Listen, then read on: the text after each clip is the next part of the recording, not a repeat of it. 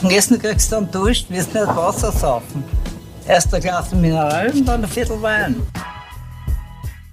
Hallo und herzlich willkommen zur 27. Episode des Podcasts Wein für Wein. Mein Name ist Michael. Und mein Name ist Katie. Und wir sind zwei WeinliebhaberInnen, die sich jede Woche gemeinsam einen Wein vorstellen gegenseitig. Der eine weiß nie, was der andere oder die andere mitbringt. Und das heißt, es ist immer eine Blindverkostung für einen von uns. Und weißt du noch, was wir letzte Woche im Glas hatten? Ja, letzte Woche hatten wir endlich einmal wieder Sprudel. Es war Zeit. Und es war der super, super, super geile Furmint Brüt Natur 2013 von Wiener Groß. Ein super geiler Schaumwein. Insgesamt sieben Jahre Zeit zum Reifen. Einfach ein absoluter Wahnsinn. Preis-leistungstechnisch auch einfach komplett irre. Ich weiß auch noch immer nicht, wie sie das machen genau, aber ich finde es sehr gut, solange sie es nur so machen. Ja. Wir haben gleich mal nachbestellt, müssen wir dazu sagen. Ich würde euch raten, dass ihr schnell seid, ansonsten bestellen wir echt den ganzen weg. Ja, Ist einfach so. Es macht einfach Sinn. Ja, absolut. Ist halt geil. So ist es. Und nachdem ich das letzte Mal den Wein mitgebracht habe, nehme ich an, heute bist du dran. Mhm. Und das heißt, der Wein, der vor mir steht, ist für mich gedacht. Kehrt dir. Sehr schön. Also ich habe da ein schönes, recht intensives Goldgelb eigentlich Mhm. im Glas. Ja. Schauen wir mal kurz ein bisschen die Viskosität an. Was haben wir da? Ja, Viskosität würde ich sagen Mittel plus eher. Also das bewegt sich schon sehr langsam da eigentlich. Mittel. Gutes Mittel. Ist nicht so wild. Machen wir ein gutes Mittel. Hui, in der Nase ist einiges los. Insgesamt einmal sehr, sehr intensive Nase. Also sehr aromatisch kommt mir das Ganze mal entgegen. Aber wie er da schon gestanden ist, habe ich schon ordentlich was in der Nase gehabt. Ich habe so ein bisschen, ähm, so ein bisschen saure Noten drinnen. Also ein bisschen Zitrus-Thematik habe ich da, die da drunter liegt. Drüber liegt irgendwie so ein bisschen, also ein bisschen eine Blumigkeit für mich. Heu. Heu und Kräuter sind es für mich. Heu und Kräuter, Heu ist das, ja, okay. Ich, ich finde es ein bisschen, hat es irgendwie so ein bisschen einen animalischen Touch, ganz leicht für mich. also es hat so einen leichten, so einen leichten ähm, Stinker für mich so ein bisschen. Also es kommt so ein bisschen was durch, wo ich mir nicht ganz sicher bin, was das ist. Ich habe diesen Stinker, den du meinst, eher Richtung Brot. Echt. Gar nicht so arg Richtung animalisch. Ich habe das so ein bisschen, also so ein bisschen triggert es mich da halt, ich weiß nicht. Aber es ist ein bisschen so eine Note, die man sonst nicht so oft hat. Und dann habe ich halt so ein bisschen eine Steinobst-Thematik da drinnen für mich. Ja, absolut. So ein bisschen Pfirsich-Marille-Sachen. Plus, ich finde diese Quitte, ich finde, die vereint für mich immer so ein bisschen dieses, ja, du hast so ein bisschen das Zitrus aber doch plus dieses- ja, dieses Kernobst. diese Kombination aus, aus Kernobst und, und bittere Noten hat die Quitte ganz schön. Ja, ja stimmt. Und insgesamt riecht es halt schon sehr saftig eigentlich. Total. Also sehr schön, ist nicht so wahnsinnig kühl, sondern irgendwo so in der Mitte, also nicht ganz kalt, finde ich. Liegt am Jahrgang in dem Fall. Mhm. Ich nehme mal einen Schluck. Ja. Mach einmal. Habe ein bisschen einen Schmelz, genau. aber ein bisschen so eine Karamellnote, Vanillenote für mich wieder. Genau, so ein bisschen Mhm. das Holz gespürt man. Ein bisschen gespürt man es, aber schön. Also nicht Genau, überschwänglich, sondern Wir haben nicht total drin. Vanille am Gaumen, sondern so ein bisschen ist es. Spürbar. ist einfach das Erste, was mir jetzt da, da gleich mal entgegengekommen ist. Und hast du diese Kräuterwürze, die du äh, davor schon im Glas gehabt hast, da auch. Ja. Sehr schön. Ähm, gefällt mir extrem gut. Die Frucht ist da wieder ein bisschen im Hintergrund, finde ich. Die ist in der Nase weit präsenter gewesen jetzt. Ja. Ich habe so ein bisschen so einen Touch in Richtung Honig auch da. Aber das interpretiere ich schnell einmal ein, wenn ich irgendwo ein bisschen eine Fruchtigkeit drin habe. Liegt vielleicht einfach an mir. Aber insgesamt wirklich sehr diese Kräuternote. Lass mich nochmal so einen Schluck nehmen. Was ich da drinnen habe, ist wieder so ein bisschen diese Quitte auch, Mhm. die durch das Ganze ein bisschen durchführt. Plus du hast wieder so ein bisschen diese Steinobst-Thema Ein bisschen drinnen. Zitrus aber habe ich auch wieder da. Ja. Also Ja, genau. Ein bisschen so eine Herbe einfach. Mhm, genau. was auch wieder auf die Quitte hingeht. Ja, Ja. Also die Kombination aus so Apfelnoten und aus so ein bisschen herberen Zitrusnoten, was eh halt eigentlich, kannst du natürlich auch Quitte dazu sagen, weil das ist eh die Kombination draus. Ich bin halt nicht so Quittenfetischist, sagen wir mal Ich so. habe mir letztens am Markt welche gekauft, einfach Ja, damit ja. ich wieder weiß, wie es Ja, riecht. ja. Sehr gut. Ja. Habe ich auch letztens gemacht. Ich habe letztens äh, Quitten in einem Geschäft links gesehen und habe dann auch welche mitgenommen, einfach um das wieder mal zu riechen. Voll außerdem sind schöne Schalen. Voll. Ich finde, es hat eine totale Salzigkeit im Abgang. Im Abgang, ja genau, im Abgang. Und du spürst die Säure und du spürst diese Salzigkeit. Genau. Es ist recht karg wieder. Und was mir eben noch gefällt hat vorher, war Säure. Du hast da eindeutig. Ja, ja, na, das ist, steht ordentlich da. Genau. Aber schön, also gefällt mir gut. Hat mir auch gut gefallen. Magst du mal raten, in welche Richtung wir da gehen könnten? Ist es reinsortige, gibt mir das? Es ist reinseitig, tatsächlich. Interesting. In welche Richtung könnte es gehen? Da müssen wir ein bisschen abgrenzen. Wir haben eindeutig Säure da. Das Wir haben Säure da. wenig Säure, Rebsorten schließen wir einfach jetzt mal aus. Genau. Haben wir schon mal einen Schritt weiter. Ja. Es ist auch Aber- nicht einfach, sag ich Ja, das ist nicht einfach, das glaube ich schon. Ähm, weil, wenn ich, jetzt, äh, wenn ich mir jetzt äh, überlege, okay, diese Quittennoten, das bisschen Heu und so in die Richtung, das würde mir alles ein bisschen so eher in Richtung sowas wie Formint oder so wieder, wieder dran. Ähm, gleichzeitig ist die Säure wirklich sehr präsent, das würde mir eher wieder ähm, irgendwo in so eine Riesling-Richtung oder so schmeißen, aber das geht sich von den anderen Noten, finde ich, nicht aus. Genau. Die Würze ist da, aber grüne Veltliner ist das eher keiner, könnte schon einer sein, aber Da immer schwer. schwierig. Ja, also kann ich mir auch nicht vorstellen. Reinswertig. Wow, was gibt's denn da noch? Du, mir ist es damals genau so gegangen wie dir. Ja. Ich habe alles ausgeschlossen und dann am Schluss trotzdem nicht gewusst, was es sein soll, weil, Ja. weil ich es nicht erwartet habe, was da kommt am Schluss. Es ist halt schon sehr aromatisch, also kennt halt in diese, in diese rein, rein von dem, wie viel da in der Nase da ist, irgendwie in diese Aromarebsortenrichtung gehen, aber ich weiß halt auch nicht, wo ich es da hin sollte. Dafür hat es mir auch zu viel restliche, restlich interessante Sachen. Rechtliche Intelligenz, Ja, ja, genau. So quasi, ja. Also rein von dem, wie viel da an, an Geruch da ist, ist es schon sehr aromatisch, aber das passt mir auch nirgends ein. Also, Auch die Komplexität kriegen, also gerade am Gaumen kriegen, kriegen Aromarebsorten eher schwierig. ja, eben. Also zumindest nicht so, trotzdem so elegant und klar. Genau. Ne? Also das ist jetzt wieder nichts Wüdes, das ist nichts komplett Präzision ärgster Natural. Shit oder nein, so. nein, nein. Das also, ist, finde ich, wieder schön gemacht. Sehr, Ja. sehr schön gemacht. das ist wahnsinnig ja. schön gemacht, ja. Boah, was, also, ich kann auch nur Sachen ausschließen. Wie schon gesagt, mir ist es exakt gleich gegangen damals. Ordentliche Säure, aber Ich kann es dir mal eröffnen, wenn du magst. Bist bereit? Das ist ein Welschriesling. Geh auf. Das war die Reaktion, die ich haben wollte. Danke, lieber Michi. Ja, okay, mit der, mit die, mit der Säure, Säure. bringt mich schon, schon dorthin. Also ich habe das jetzt auf der Zunge vorher gehabt, weil Riesling aber mir gedacht, nein, äh, da erwarte ich mir mehr, mehr, mehr wirklich Apfelrichtung und so Geschichten. Du erwartest da weniger, ne? im Prinzip. Nein, ich erwarte mir insgesamt Mhm. weniger. Ich erwarte mir insgesamt weniger, weil ich erwarte mir einfach nur viel Säure, ich erwarte mir Apfel, frischer Apfel, ich erwarte mir Zitrus. Zitrus, genau. Und das Punkt. Vollgas, Ende. Genau. Und nicht komplex. Mhm. Das ist sehr schick gemacht. Ja, Aber woher ist das? Weil ich würde halt jetzt so sagen, Welschriesling erwarte ich grundsätzlich in der Steiermark. Wenn ich Welschriesling in die Steiermark tue, ist es aber meistens eher Ersteres. Also ähm, kühl, easy, Säure, äh, Zitrone, Apfel, fertig. gesagt. Wir sind nicht in der Südsteiermark. Ja, okay. Wo sind wir denn? Im Südburgenland. Burgenland. Und zwar sind wir in Rechnitz. Sagt der Rechnitz was? Sehr gut. Ich werde heute noch ein bisschen drüber reden. Also an alle unsere Hörer und Hörerinnen, die das noch nicht kennen, nachher kennt ihr es.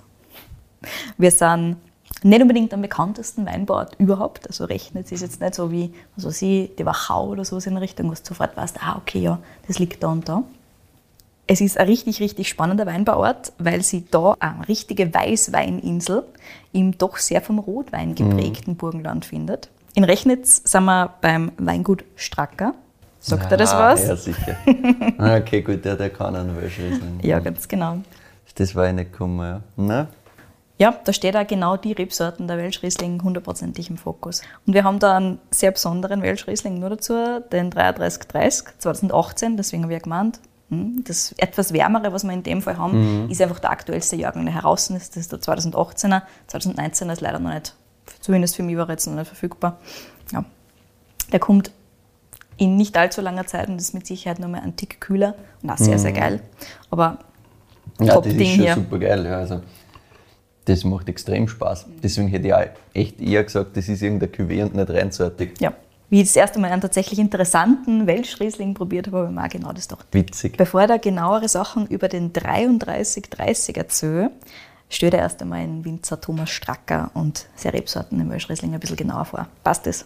Ist in Ordnung für mich. Sehr gut. Thomas Stracker in Rechnitz daheim, weil sie seine böhmischen Vorfahren im 18. Jahrhundert entschieden haben, dass dort hinziehen, einen Grund kaufen, ein bisschen einen Weingarten kaufen. Okay. Und auch den Nachnamen Stracker hat er seinen Vorfahren zu verdanken. Und der prägt so einiges. Und zwar unter anderem die Etiketten des Weinguts ganz, ganz stark. Stracker heißt nämlich Elster. Und auf allen Etiketten ähm, vom Weingut Stracker ist es in der einen oder anderen Form zu finden. Also wenn ihr mal irgendwo Elster-Etiketten seht, dann wisst ihr ganz genau, zu welchem Weingut das dazu gehört. Also, ich das ist hätte jetzt dann sagen können, ja, auf die Etiketten weiß ich, dass der Vogel um ist, Ja. dass es ein Elster ist, hätte ich nicht gewusst. Und dass Stracker Elster heißt, Auf sehr Tschechisch? spannend. Ja, Weil ganz da, wo genau. ich herkomme, ne, Land der Teier, wir Ja, sind an der tschechischen gedacht, Grenze. You'll appreciate Da it. genau, ich appreciate das, weil bei uns gibt es viele, die Stracker hassen. Jetzt weißt du, dass die eigentlich Elster Ringstaller heißen. der zum Beispiel heißt Stracker bei uns. Na, wunderbar. Ähm, und, und ich habe nicht gewusst, dass die Elster heißen. Ne? Sehr spannend. Ja, bitteschön. Wir haben da das relativ kleine Weingut Stracker bis 2008 circa. Das war ein Nebenerwerbsbetrieb. Noch die Eltern vom Thomas haben nur ungefähr 1,5 Hektar Rebfläche gehabt. Okay. Also ein bisschen was ist dazugekommen, seitdem die böhmischen Vorfahren herkommen sind, aber nicht sonderlich viel. Ja. Die haben eine kleine Buschenschank zusätzlich gehabt, die ist vor allem von der Mutter vom Thomas betrieben worden.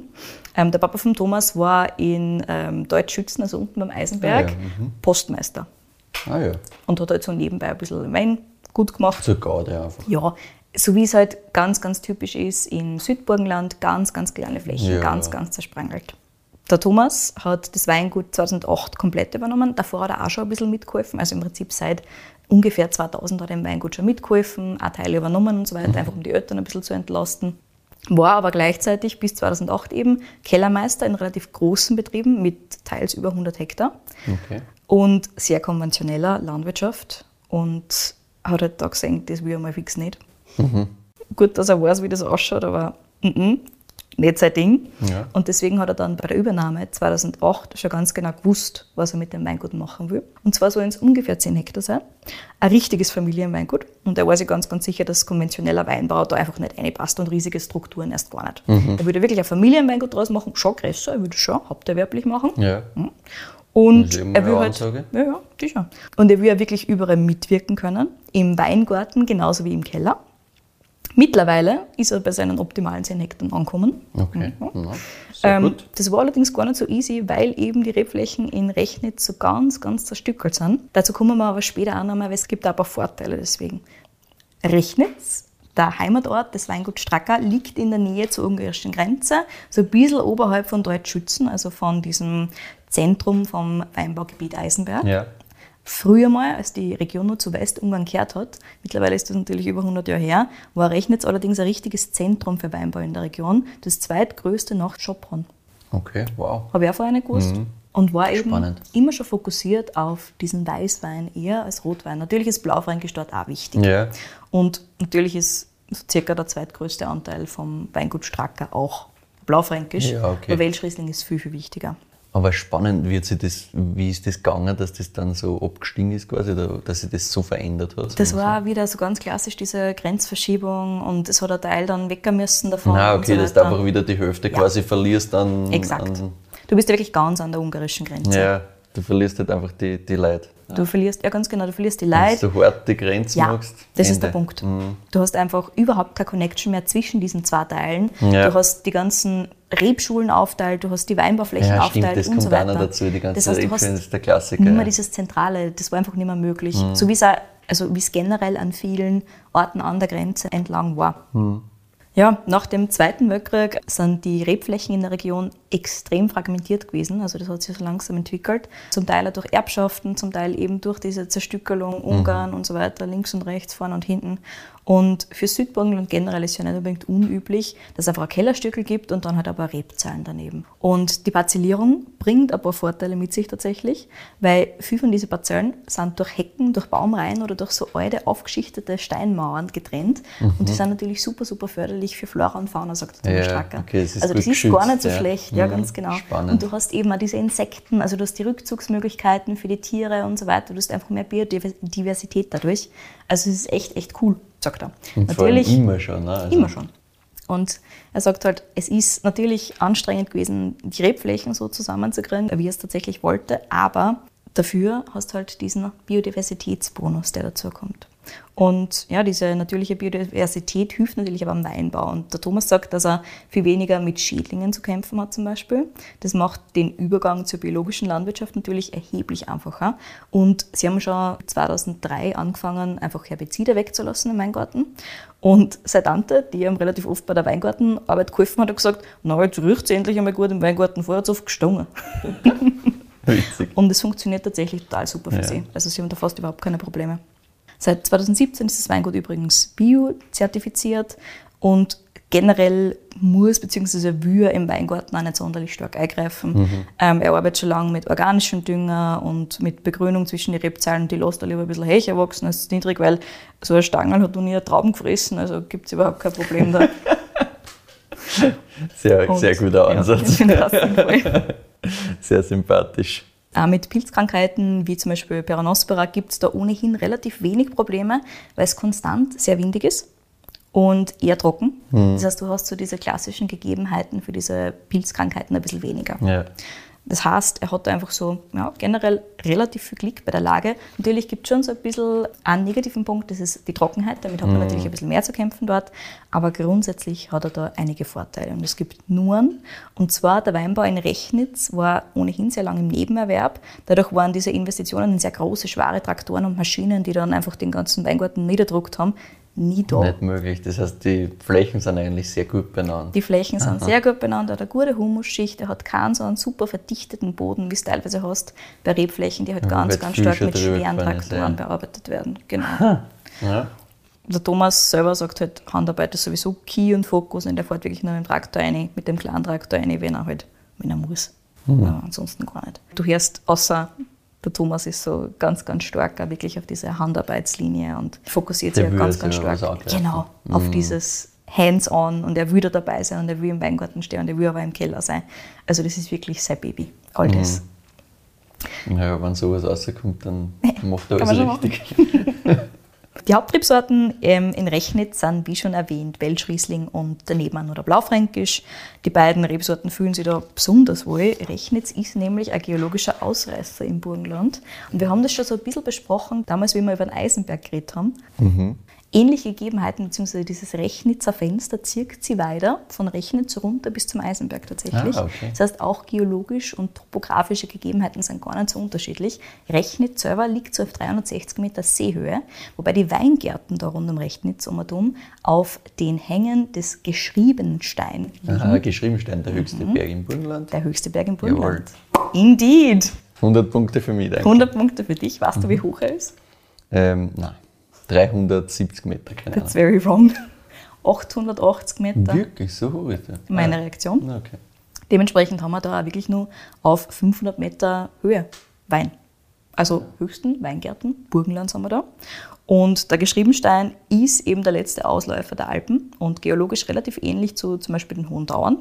Und da beim Rechnitzer Fenster haben wir ganz, ganz spezielle Gegebenheiten. Du hast gepackten Grünschiefer, also auch wieder so diesen Grünschiefer, Blauschiefer mhm. und so mhm. weiter, den wir schon ein bisschen kennengelernt Voll. haben, ähm, im Eisenberggebiet. Und dann hast du Einlagerungen von Quarzit. Und ansonsten gibt es die Formation eben tatsächlich nur dreimal und die sind alle in die Zentralalpen und sie haben halt ungefähr so einen ähnlichen Boden, wie es halt zum Beispiel beim Großglockner haben.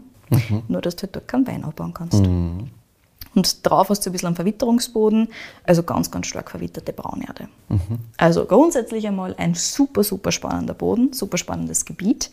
Du hast natürlich diese Einflüsse ähm, vom pannonischen Gebiet, von der pannonischen Tiefebene, das heißt, warm wird schon. Und windig ist es allerdings auch, und das heißt, du hast so eine gute Mischung insgesamt. Und Dass da nicht zu heiß ja, wieder. genau. Und gerade der Welschriesling fühlt sich da sehr wohl. Und nachdem der Welschriesling ja seine Säure auch hält, auch bei heißeren Temperaturen, deswegen auch sehr spannend ist für die Zukunft eben, Richtig, ja. fühlt er sich da natürlich super, super wohl. Der Welschriesling ist eben die Sorte für einen Thomas Stracker. Nicht nur, weil er da so gut in die Region reinpasst, sondern auch, weil er einfach schon immer dort war. Die Rebsorten ist wirklich da daheim, sagt er. Mhm. Und er macht daraus einfach einerseits ganz sortentypische Weine und auch ganz herkunftsbezogene Weine. Und dass das eigentlich ganz weit weg liegt von dem, was man in Österreich so als Welschriesling kennt, ist meiner Meinung nach richtig arg. Ja, also, also das ist wirklich also extrem weit weg für mich. Aber man kennt halt in Österreich auch wirklich nur südsteirischen Welschriesling in Wirklichkeit. Also sonst kennst du das halt einfach nicht. Der Thomas sagt halt einfach, dass man so einem Welschriesling ganz was anderes machen kann, wenn man es ernst meint mit der Sorten und nicht einfach nur einen Spritzerwein. Und aus dem Grund, weil er für sich sehr herkunfts- und sehr sortentypische Weine macht, kriegt er im österreichischen Bereich keine staatliche Prüfnummer mehr. Bei den meisten Weinen.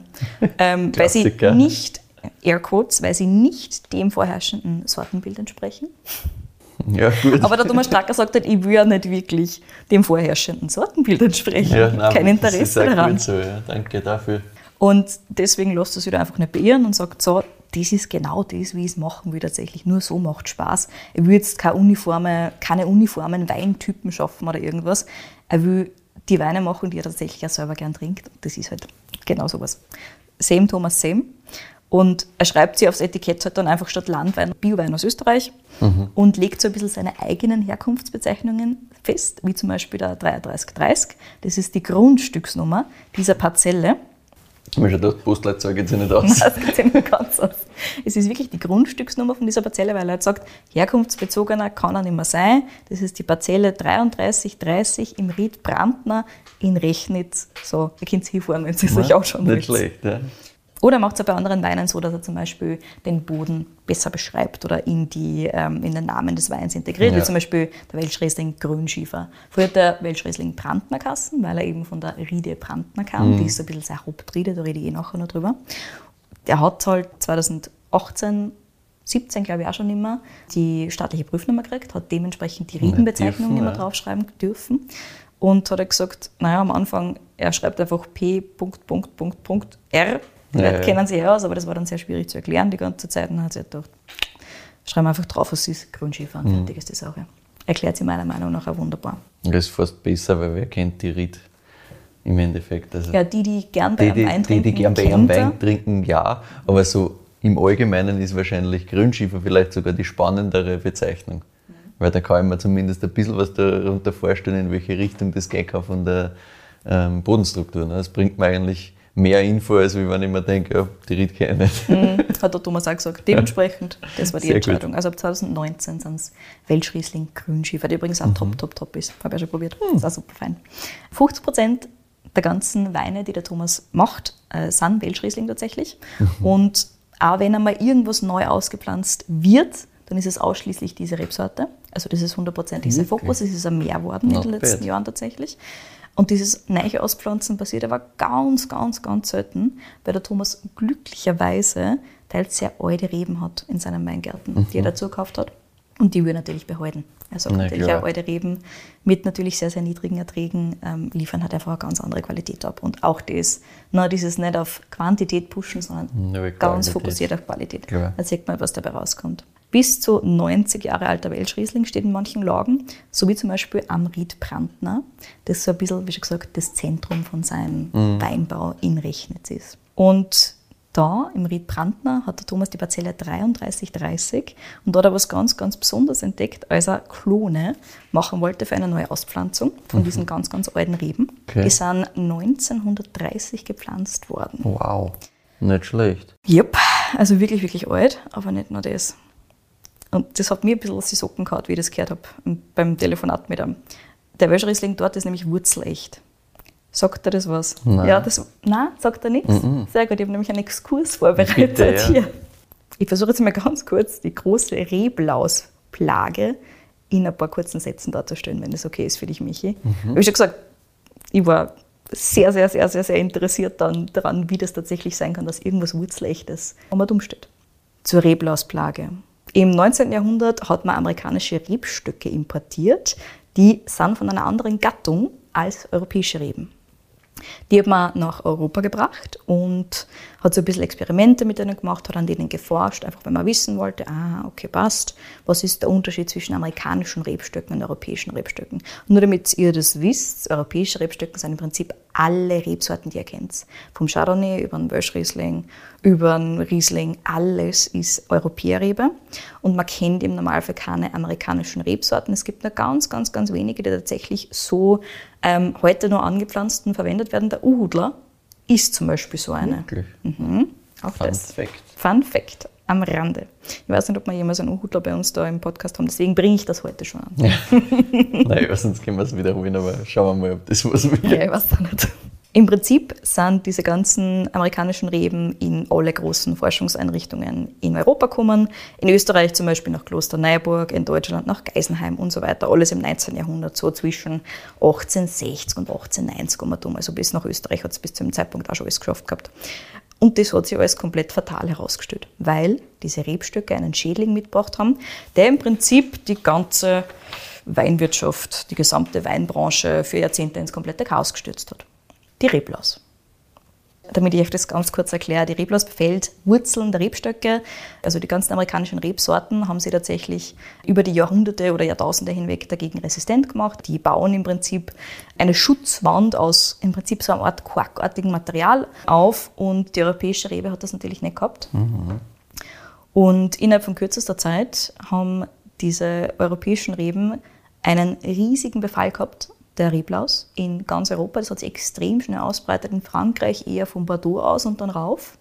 In Österreich zum Beispiel von Klosterneuburg aus, aber es erwischt sowieso alle. Ja. Einfach weil ähm, die europäischen Reben keine Chance gehabt haben.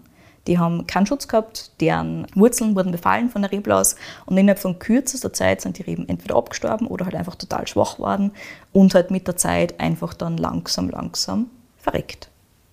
Und zwar alles im ganzen europäischen Bereich. Jetzt musst du dir das einmal vorstellen. Das ist damals schon eine relativ große Industrie gewesen, der Weinbau. Und es stirbt Mhm. Das ist alles. einfach alles tot. Ganz genau. Sie haben dann natürlich versucht, die Erde zu vergiften, alles abzuschneiden. Nichts hat funktioniert. Das Einzige, was funktioniert hat, war alles ausreißen. Das ist natürlich relativ hart. Und dann hat man jahrelang versucht, eine Lösung zu finden. Wie schon gesagt, am Anfang mit Vergiften von allem Möglichen. Und alles ausreißen, neichsetzen, nichts funktioniert. Man hat die amerikanischen Reben mit den europäischen gekreuzt und das hat nicht sonderlich gut funktioniert, weil einfach die ganzen positiven Eigenschaften von der europäischen Rebe bis zu einem gewissen Grad weg waren und die amerikanischen Sorten halt nicht so diesen Schutz braucht haben, wie sie es vorgestellt haben. Das heißt, die einzige Möglichkeit, wie man das Ganze tatsächlich schützen hat können und wieder aufbauen hat können, war, dass man den amerikanischen Wurzelstock mit einer europäischen Rebe über der Erde veredelt. Das heißt, wir haben unten amerikanische Wurzeln und oben drüber haben wir den europäischen Rebstock. Jetzt wissen wir, okay, alles stirbt. Warum tut nicht? Warum tut nicht? Und ich habe hab Thomas gefragt, how, darfst du das erzählen? Weil es ist illegal, man darf das doch überhaupt nicht haben. Also es ist in Österreich zumindest nicht erlaubt, einen Rebstock wurzelecht zu setzen, einen europäischen, also Vitis vinifera. Sondern man muss das tatsächlich veredeln. Das ist, es ist höchst illegal, wenn man das nicht tut, zumindest wenn man es neu setzt hier. Ja. Und der Thomas hat gesagt, na, er hat ja nicht gewusst, dass das so ist. Ja, wenn man, es nicht gesetzt hat selber, kann nichts Nein, er dafür. hat gesagt, das war eigentlich nie ein Problem. Und das ist echt einfach ein super, super Rieder gewesen und da war nie irgendwas und die Parzellen super, super fit und schon 100 Jahre alt, überhaupt kein Problem. Und sie haben es eben herausgefunden, während sie geschaut haben, ob man da ähm, Klone draus machen kann, also welche Art von Klone, was das überhaupt für Art von ähm, Welschriesling ist, die dort steht tatsächlich. Und natürlich ausreißen dann sie es jetzt nicht. Naja, natürlich nicht. Nein. Also es dürfte ähm, unter anderem daran liegen, dass die Reblaus Schiefer absolut gar nicht äh, aushält. Ah, okay. Deswegen sind auch an der Mosel zum Beispiel, das habe ich auch nicht gewusst, Ah, einige wurzelechte Rieden tatsächlich. Ich muss jetzt einmal schauen gehen, was da es gibt und ähm, wo man sowas herkriegt und wie viel das auch tatsächlich ist. Weil ich, also ich habe mir immer gedacht, so, seit der Reblaus gibt es einfach keine wurzelechten europäischen Reben mehr. Ende aus, fertig. Unten ist Amerikanerrebe, oben drüber ist die europäische Rebe. Aber nicht so bei dem. Also ich weiß nicht, ob du jemals einen, einen wurzelechten Europäer getrunken hast, dieses One. Ja, zumindest nicht wissentlich. Ne? Also nachdem, ich, nachdem mir dieser Begriff noch nicht untergekommen ist, sicher nicht wissentlich, aber wahrscheinlich auch nicht unwissentlich. Ne? Ja, ich also so viel wird es dann doch nicht geben. Ne? Nein, es ist ein absoluter Seltenheitsfaktor und es kann tatsächlich auch nur, wie schon gesagt, funktionieren, wenn du entweder einen extrem sandigen Boden hast, das geht, oder wenn du einen Schieferboden hast in irgendeiner Ausprägung. Und ansonsten geht das sowieso nicht. Und du musst wahrscheinlich in der riesigen Umgebung überhaupt kein Reblaus haben. Ansonsten hast du wahrscheinlich irgendwann mal ein Problem. Aber ja, na, der Thomas hat gesagt, das ist eigentlich, ja, Aber gibt es dann in der. Gegend irgendwie mehr? Also gibt es da mehr Es Wurzeln? dürfte der Schieferboden sein, der ganz an der Oberfläche ist. Ganz, ganz oft hast du unten im unteren Bereich Schieferboden Mhm. und oben drüber hast du noch eine Erdschicht, die in irgendeiner Form drüber gerollt wurde von irgendwelchen Verschiebungen. Und das ist dort überhaupt nicht. Dort ist es relativ clean, relativ weit oben und dann hast du oben nur ein bisschen verwitterte Braunerde drüber. Das dürfte helfen. Ah, okay. Aber Spannend. natürlich darfst du laut dem österreichischen Recht keinen neichen Wurzelechten. Ja, ist eh klar, ja. Aber wäre halt Setzen. spannend, ob da quasi dann. Wahrscheinlich ist da trotzdem halt viel einfach ausgerissen worden und das ist vielleicht einfach überblieben, weil irgendwer sich gedacht hat, Gebiete. Aber das muss irgendwer 1930, also lang Nein, nach eh. dem Reblaus-Skandal, einfach reingehauen haben mit Ach so, ja, stimmt. Das ist erst 1930 und Das- nicht 1819. das ist das, was mich so irgendwer sich gedacht, Gebiete. Kostet der Amerikaner-Rebe Genau. so viel Geld. Das brauchen wir nicht. Außerdem bei uns kommt eh nie wer schauen gehen. Wegen der kleinen Verzöhn da. Kommen nicht keine Rebleis her. Wo sollten die herkommen? Keine Replays, keine Leute, die das kontrollieren. Fertig. Ja, genau. Das Burgenland. Und Ei, ei, das hat mich natürlich schon schwer fasziniert. Aber wie schon gesagt, ich habe ihm Thomas gefragt, darf ich das erzählen im Podcast? Der Thomas hat gesagt, ah, das interessiert eh keiner, erzähl es ruhig. Also, lieber Thomas, danke dafür, dass ich die Geschichte erzählen habe dürfen. Es ist absolut cool. Und es kommt einfach ein super geiler Wein dabei raus. Ja. Ähm, wobei alle Weine vom Thomas einfach ein Wahnsinn sind. Also es liegt nicht nur an dem wurzelechten Re- Welschriesling, sondern es liegt daran, wie der Thomas tatsächlich arbeitet mit seinen Weinen. Ja, gut, dass nicht, dass nicht allein die wurzelechten Reben sind, habe ich mir fast schon gedacht, weil ich glaube, sonst war da nicht so viel dahinter, wenn man das rein auf die, auf die Reben allein beziehen könnte. Yes. Naja. Also, ich habe da schon ein bisschen angedeutet, wie der Thomas tatsächlich arbeitet. Ja. Eben, also sehr, sehr naturbelassen. Die Weine von Thomas Stracker sind generell alle spontan vergoren. Der Wein zum Beispiel ähm, wird einfach mit, Füßen, mit den Füßen getreten, wird ein paar Ganz Stunden stehen lassen, ganz Mhm. klassisch. Anschließend kommt er dann ins 500-Liter-Fass, zwei Jahre lang. Deswegen haben wir da so ein bisschen diesen Schmelz Ja. so ein bisschen diese Cremigkeit am Gaumen, die aber dann doch ein bisschen unterbrochen wird von dieser Säure. Dadurch Mhm. ist einfach eine schöne Balance zwischen den ganzen Komponenten drinnen. Und der Thomas orientiert sich da am Weingarten sowohl als auch im Keller ein bisschen an biodynamischen Ideen, aber er sagt, ähm, jetzt zertifizieren lassen wir sie nicht. Also das geht jetzt auch nicht wirklich, so wie das für ihn funktioniert. Aktuell passt das wunderbar. Biozertifizieren war sowieso klar, weil so arbeitet er einfach schon sehr, sehr lang. Ja. Es war dann auch klar, dass er 2014 sagt, so passt, jetzt hole ich mir einfach das Hackerl mehr oder weniger dazu, damit das halt offiziell ist. Aber er arbeitet wirklich ganz, ganz stark in die Richtung, wieder diese Sortentypizität zurückzuholen. Und er hat sich da mit dem ähm, Gernot Heinrich letztens erst zusammengesetzt. Ich habe gesagt, erst mit dem habe ich auch vor kurzem telefoniert. Ja, witzig.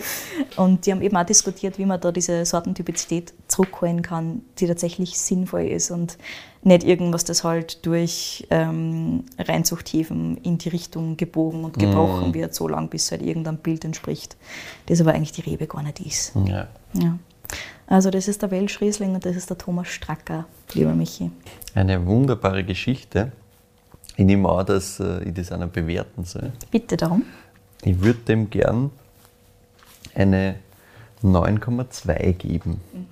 Das ist wirklich sehr schön, sehr trinkig, wie man an meinem leeren Glas äh, Ja, hier jetzt hört. Du siehst das. Ähm, das macht Spaß, das ist sehr harmonisch, das ist sehr elegant und obwohl die Säure voll da ist und obwohl da einiges los ist, ist nichts so im Vordergrund. Also es ist echt schön ausbalanciert, gefällt mir gut. Und wenn man mal Welschriesling trinken will, der nicht der Südsteiermark 3 Euro Welschriesling Ja. ist, dann sollte man das einmal probieren. Das ist wirklich geil. Also, große Empfehlung. Gefällt mir gut. Wunderbar. Ich bin da ganz bei dir bei der Bewertung. Irgendwo zwischen 9,2 und 9,3. Hm. Ich finde ihn einfach ein Wahnsinn. Wie schon gesagt, dafür, dass es ein Welschriesling ist, dann nur mal einfach. Also, es ist absolut augenöffnend, meiner Meinung nach, was alles mit einem Welschriesling tatsächlich geht, was alles möglich Ja. ist damit. Du kommst halt blind wirklich fast nicht hin. Nein, Also, du bist chancenlos verloren. Mhm. Und dieser Wein hier, den habe ich ähm, über Wein und Co. Es gibt auch die meisten Weine von Thomas Stracker beim Weinskandal. Und natürlich gibt es auch einen Online-Shop von Thomas Stracker direkt. Da kannst du natürlich auch vorbeischauen, da findest du im Prinzip alles, was es gibt. Der Ready Steady Go ist zum Beispiel sehr zu empfehlen. Auch der Stratos Mesh. Der Maischer vergoren ist, der ist top, top, top. Der ist auch super, super cool. Der ist auch großteils ähm, Welschriesling und dann ein bisschen Weißburgunder noch dabei ist vor allem was für Fans von Maische vergorenen Weinen, ist aber kein Orange Wein in dem Sinne. Da hat der Thomas auch ein bisschen was dazu erzählt tatsächlich, und zwar zum Stratus Mesh. Der hat sich im Prinzip wieder zurückentwickelt von einem richtigen Orange Wein mit Okay. so 30, 40 Tagen Maischestandzeit. Jetzt sind wir so, also 2019 waren es so bei 12 bis 15 Tagen Okay, ja, Maischestandzeit. Und dieses Jahr, 2020, 2021, ist es zum Beispiel weniger. Einfach weil er sagt, er arbeitet so, wie es der Wein gerade braucht. Ja. Und wenn der Wein sagt, er Spannend. braucht weniger Maischestandzeit, dann gibt er ihm weniger Maischestandzeit. Er macht dann auf Birgen und Brechen die 15 oder die 12 Tage, weil er es halt beim letzten Mal gehabt hat. Nice, also auch dieses sehr anpassungsfähige und immer, immer lernen, immer was dazu und immer das schauen. Beste außer, außerholen und nicht Ja. jedes Jahr genau dasselbe machen. Ne? Ich mein, Um das geht es ihm. Genau. Nicht diese uniformen Weine, Ja. sondern er macht halt geile Weine. und die dürfen ein bisschen anders ausschauen. sehr schön. Ja, Ja, wunderbar. Damit sind wir, glaube ich, am Ende der heutigen Folge angelangt. Wir freuen uns sehr, wenn ihr uns Feedback schickt, wenn ihr uns Weinvorschläge schickt. Am besten entweder an kedi.weinfürwein.at oder an michael.weinfürwein.at.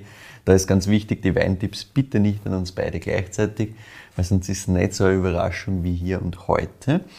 Wir freuen uns auch, wenn ihr uns auf Spotify folgt und auf Apple Podcasts. Da könnt ihr uns auch bewerten. Auch das bringt uns ein bisschen mehr Reichweite. Also wer auch immer uns hört, bitte macht's das. Das hilft uns wirklich. Und ja, auf Instagram findet ihr uns natürlich auch. Entweder einfach unter Wein für Wein und privat sind wir auch unter Katie in Vienna dort oder unter Brügel findet ihr mich dort. Und auf unserer Website weinfürwein.at findet ihr natürlich immer alle Zusammenfassungen mit Verkostungsnotizen und Co. zu jeder Folge. In diesem Sinne, danke fürs Zuhören, bis zum nächsten Mal.